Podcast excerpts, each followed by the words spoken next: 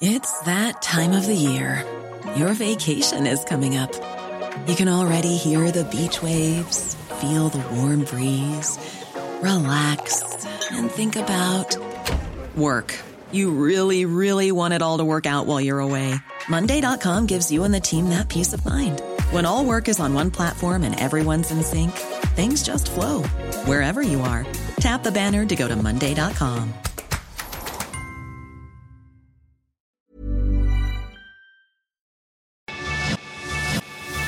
lo cuento, te lo cuento. Tu dosis diaria de noticias. Muy buenos días, aquí te traemos tu dosis diaria de noticias para empezar el día con todo.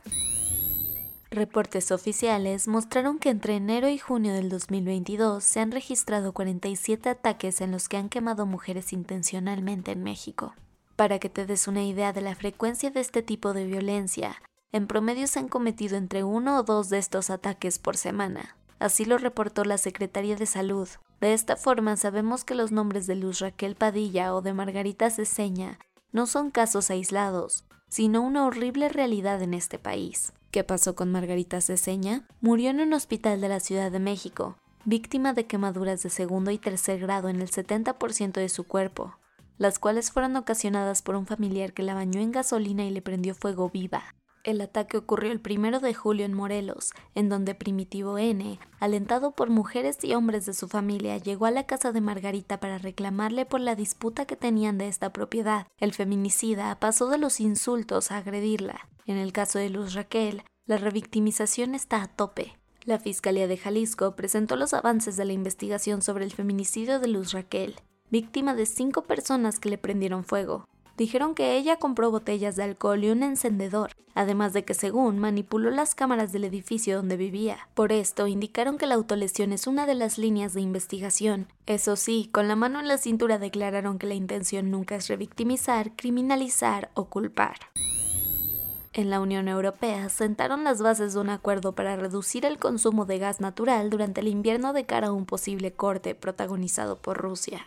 Los ministros de energía de los 27 estados miembros del bloque europeo se sentaron a platicar para ver qué hacían al respecto. Al final, tras calurosas discusiones, casi todos aceptaron un plan para la reducción voluntaria del 15% en el uso de este recurso durante el invierno que viene. Eso sí, con sus respectivas excepciones para países que no dependen tanto de los rusos en este aspecto energético. Cabe recalcar que quien se bajó del barco y se negó a ceder fue Hungría, que de plano no está a gusto con la idea. Van 15 muertos y 50 heridos en las manifestaciones contra la misión de la ONU en República Democrática del Congo, donde los cascos azules dispararon contra la multitud. Todo comenzó cuando una facción juvenil del partido gobernante del país africano conocida como MONUSCO hizo un llamado para protestar contra la sede de la organización internacional en su país debido a que consideran que no protege a la gente de la violencia orquestada por las milicias de la región. Por esto se han manifestado a las afueras del lugar durante dos días y contando, pero las cosas se salieron de control, y es que los enfrentamientos en donde han arrojado bombas molotov e incluso se han traspasado las instalaciones, se han reportado pérdidas humanas en ambos lados del conflicto, y alrededor de 50 personas heridas, lo más preocupante del asunto es que un periodista de Reuters presentó cómo los cascos azules dispararon contra los manifestantes, matando a tiros a dos de ellos. Vámonos a los cuentos cortos. Ahora resulta que Alito Moreno tiene un pleito cantado con el personal del Aeropuerto Internacional de la Ciudad de México. Y es que por segunda ocasión, el líder nacional del PRI publicó en sus redes que agentes del Instituto Nacional de Migración le dieron una fría bienvenida al detener su ingreso al país. Esto a pesar de contar con un amparo que, según él, lo blinda de estas revisiones. Venía de regreso de Washington, en donde denunció una vez más al gobierno de AMLO de persecución política. La ola de asesinatos que azotó al país en 2021 tuvo como principal causa las armas de fuego. Así lo informó el INEGI, que también reportó que este violento año trajo consigo de manera oficial un total de 35.625 homicidios, promediando una tasa de 28 crímenes de este tipo por cada 100.000 habitantes. En cuanto al sexo de las víctimas, se sabe que hubo una tasa de 50 homicidios por cada 100.000 hombres, mientras que en mujeres la tasa fue de 6 por cada 100.000.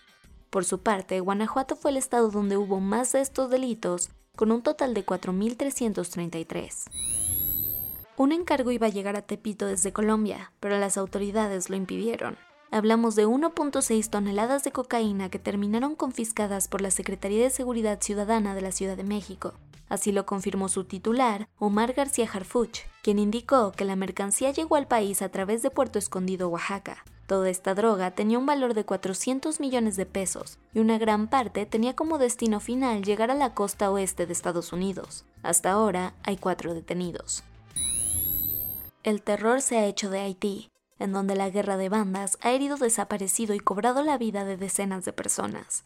Esto ha dejado al borde del colapso la poca estabilidad que le quedaba al país caribeño. El epicentro de los crímenes ha sido la capital Puerto Príncipe, en donde bastaron nueve días para que se registraran 471 casos de estos crímenes, de acuerdo con la última info de las Naciones Unidas.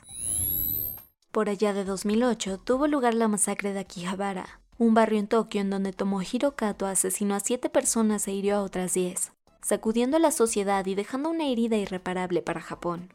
Hoy, tras más de una década y batallas en los tribunales, la justicia nipona ejecutó al atacante en la horca, como castigo por esta matanza, en la que acuchilló a algunas de sus víctimas y a otras las embistió con un camión. Cabe recalcar que por dos años el país detuvo la pena de muerte, pero ahora que ha regresado a esta práctica, 106 presos están en la lista negra. Rusia avisó que dejará la Estación Espacial Internacional para 2024 en aras de construir su propia instalación que orbite la Tierra. De esta forma podrán mantener su orgullo intergaláctico intacto y sus astronautas no tendrán que verse las caras con sus similares estadounidenses o europeos. Quien dio la noticia fue Yuri Borisov, nuevo jefe de la agencia espacial rusa Roscosmos, confirmando que la polarización internacional ocasionada por la invasión a Ucrania llegó a las estrellas. Y esto fue todo por el día de hoy. Yo soy Ceci Centella y nos escuchamos mañana para tu dosis diaria de noticias. Bye. Hey, folks, I'm Mark Marin from the WTF Podcast, and this episode is brought to you by Kleenex Ultra Soft Tissues your ally to help tackle your allergy symptoms this season. I love the change of seasons, but nobody loves pollen and all those other things floating in the air that make you sneeze during this nice weather. Kleenex Ultra Soft tissues are hypoallergenic and allergist approved. So fight back against watery eyes and runny noses without worrying about irritating your skin. For this allergy season, grab Kleenex and face allergies head on.